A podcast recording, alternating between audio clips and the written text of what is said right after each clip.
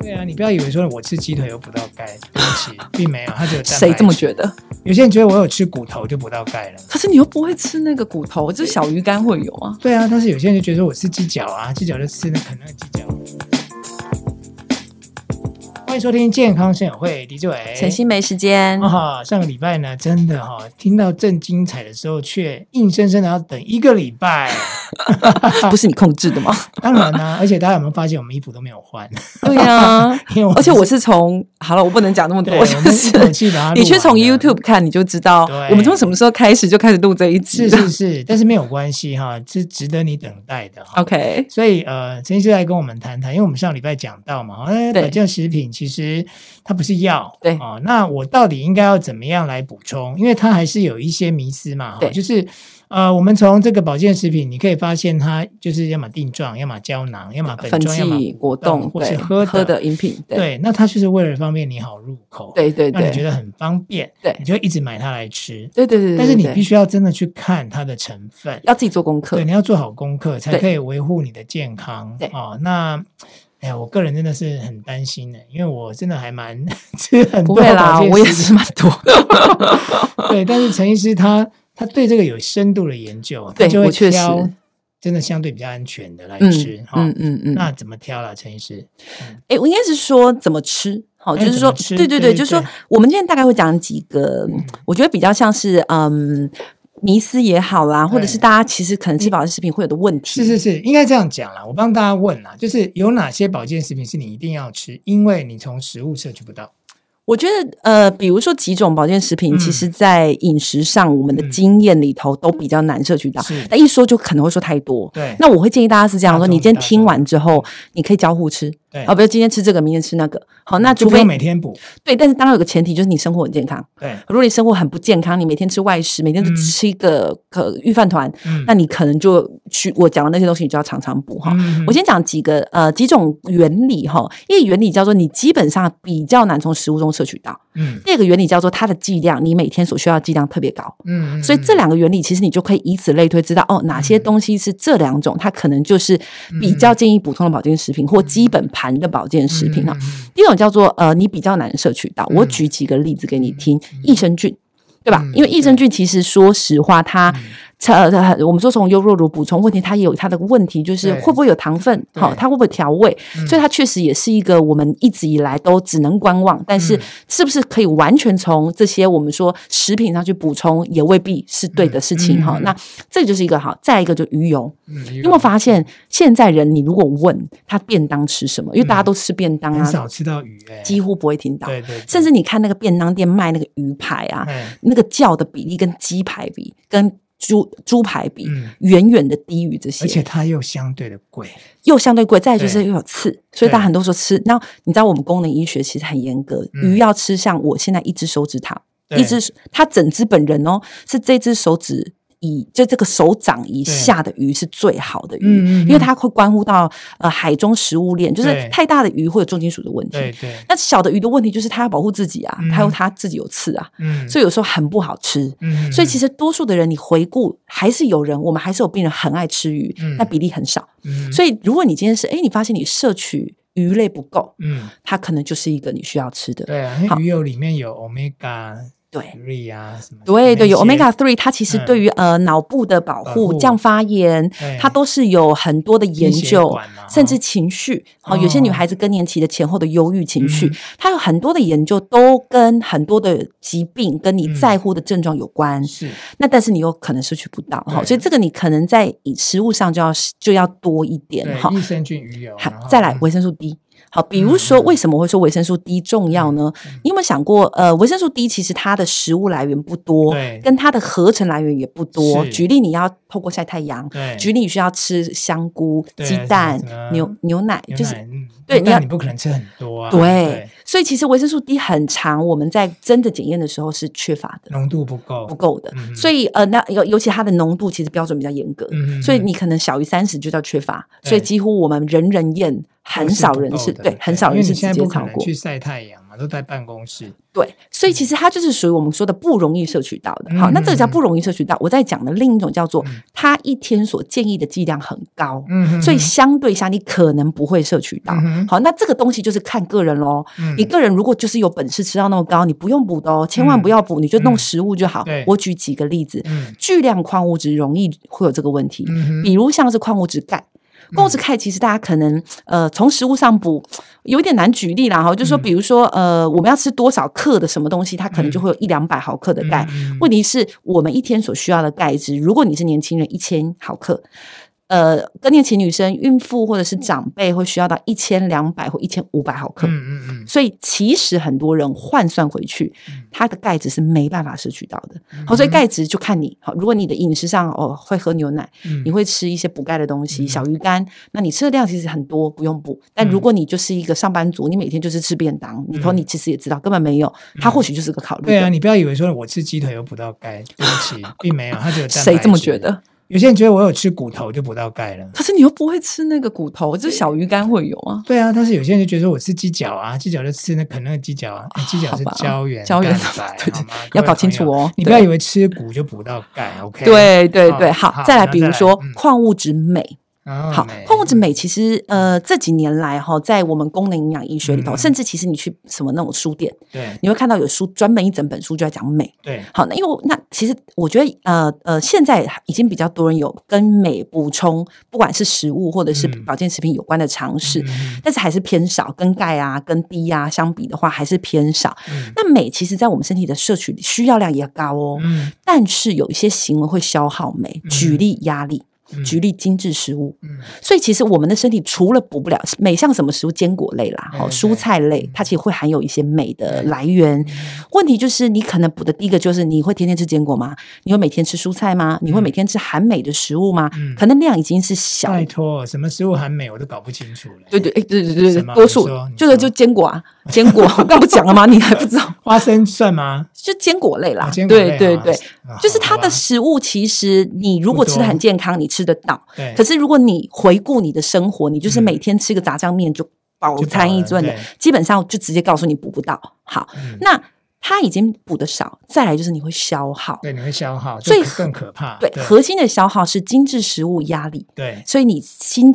你只要你现在扪心自问，抓着你的心脏嗯想一想嗯，这两个你有没有中？嗯如果有中，它可能就是个风险区压。力一定有啊。对对精致所以食物我是不常吃的啊。 OK，你你算是还有一部分的健康概念嗯嘛对对对？但是有一对些人可能真的就完全没有的时对候，啊嗯你就要小心哈。嗯所以那镁的需要量又高，好像有一个统计，确切数字你不要来问我哦，因为我嗯现在只是突然想到，嗯将近一半以上的人是缺镁的。我记得数字其实是八成啊。嗯哦，但是我我怕我说错，所以至少一半以上的人，其实统计上你一天的镁量是不够的。嗯嗯，好，就这个你可能稍微的就要留意一下。嗯，好、那所以像我们刚刚说的，像这种呃，它所需要的量其实是很高的时候，嗯有可能你的饮食上就补不到。对那这个时候，其实我就建议说，哎，你可以透过你的饮食上去判断你有没有需要这个东西。那我肯定需要的啊，我又根本没对什么啊在吃坚果。你都没有发现我有其实我给你开处方是没有啊，有我有有发哈现，对然后对但是对我以为它只是让我好睡觉而已。它它会有一个叫稳定神经放松，对对对然后但是其实有时候我们门诊上很难跟病人形容说哦这个东西的效果，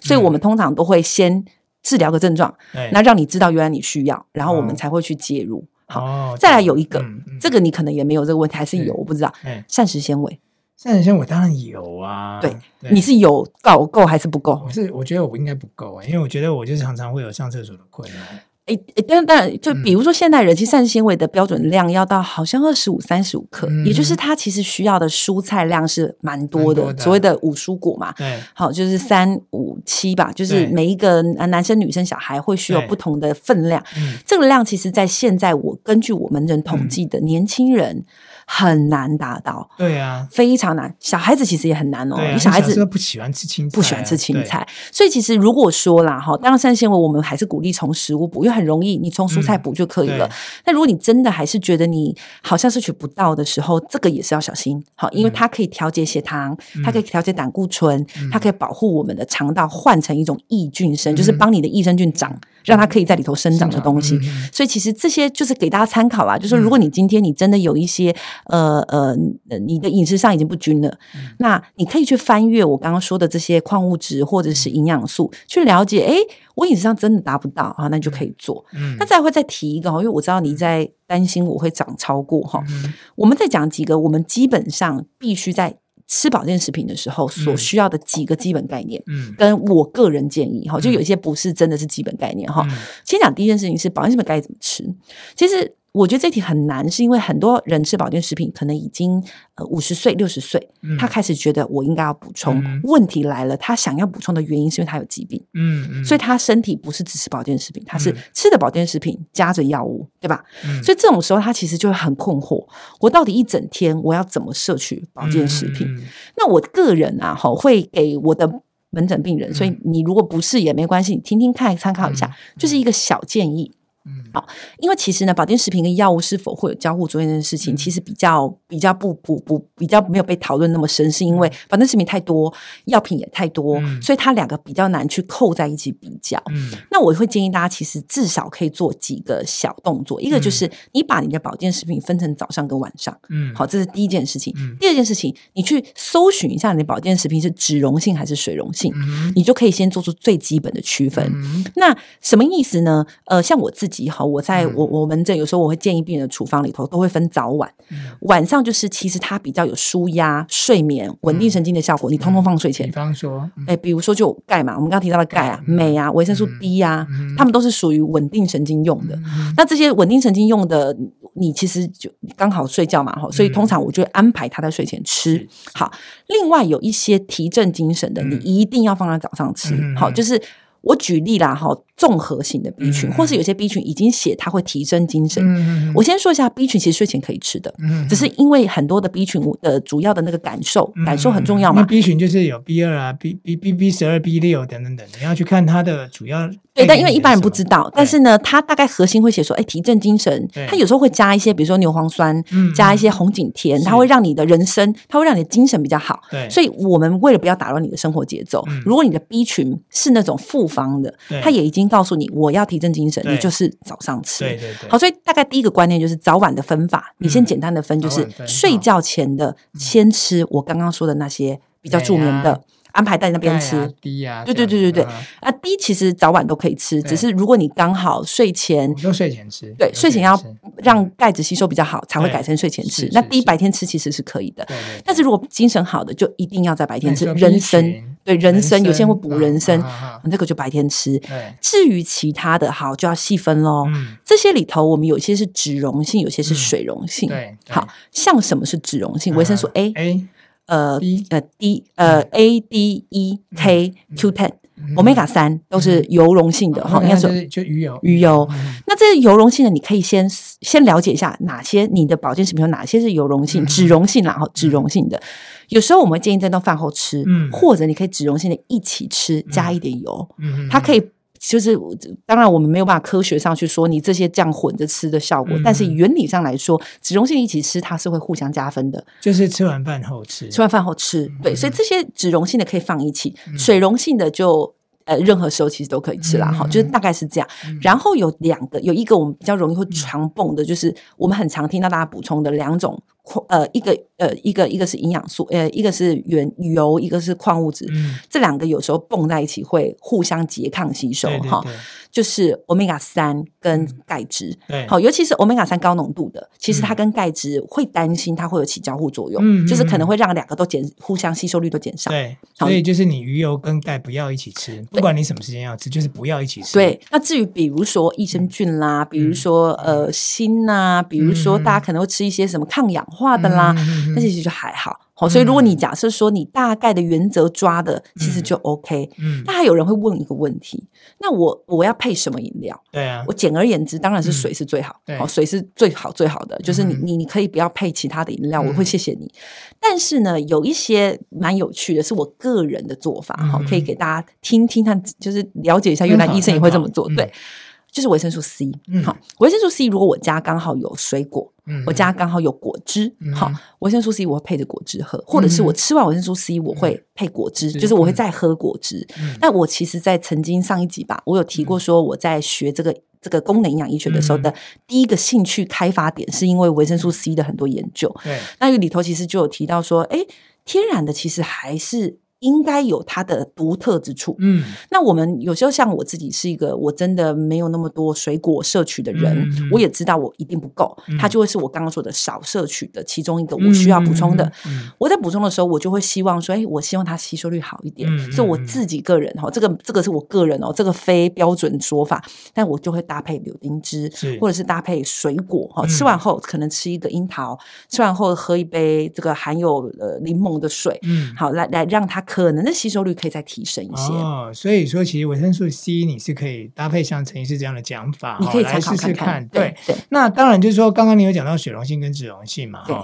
那所以说，膳食纤维它有分水溶性跟脂溶性吗？其实膳食纤维是分的，对，就这个讲完就觉得大家其实蛮辛苦，一般嗯民众真的会很混淆。对，膳食纤维其实分的叫做非水溶性跟水溶性。哦，哎好，什么叫非水溶性？对简而言之，就是我们一不般在能吃溶的于，水，对，就比如说我们吃的蔬菜，它对多数它都会有水溶跟非水溶对的对对哎膳食纤维，但是以非水溶为主。对，那什么是水溶性呢？比如秋葵那个凉凉哎，哦黏黏黏的。的，嗯，呃呃，木耳那种、嗯呃，你这 QQ 的带着黏的感觉的，嗯嗯嗯它里头比较多水溶性。嗯，但是嗯其实水溶跟非水溶都很重要，对，所以其实呃，有时候在摄取的时候，我会建议大家，像我自己嗯在食物上摄取，我就会是蔬菜类搭配，你就其实很简单。现在网络太发达，嗯你就查非水溶性食物嗯啊，不对不起啊，水溶性膳食纤维嗯食物，嗯它就会跳出几种我们常在吃的食物。嗯，你在嗯吃的时候，我就建议你一定要刻意去摄取水溶性膳食纤维，对因为非常难摄取到。对，对，所以哦就没有、没有脂溶性，但是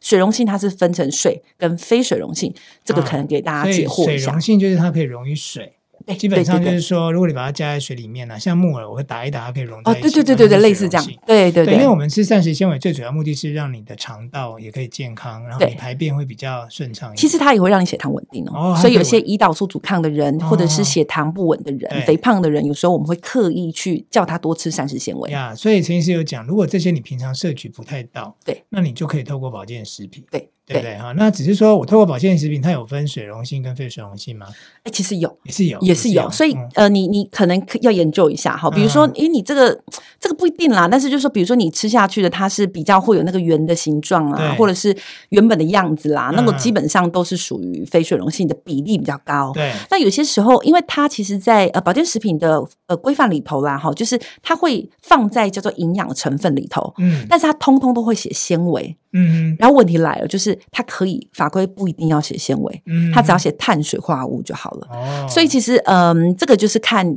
厂商他们自己机制怎么去排放。嗯那你可以自己，如果你今天有吃食物类的，你就可以自己去稍微换算一下。嗯啊，比如说你一瓢有，比如说三克好了，那你就知道说，哎不，你就知道说，啊那我可能今天已经吃很多了，我补一瓢就好了，嗯或者我补一一包就好了。嗯好，那如果说你今天这个超级没吃的，嗯我个人也没建议只用膳食纤维的补充剂啦，我还是会嗯建议说你要多吃一点食物，是嗯然后把补充品当辅助。对我觉得这样其实说实话所以长久比较好。说穿了啦，就是多吃绿色蔬菜，对啊，那啊没有各种蔬菜啦，对蔬菜各都种可以，对都，有都有，对不对？但是那个含量比较高的对黑木耳，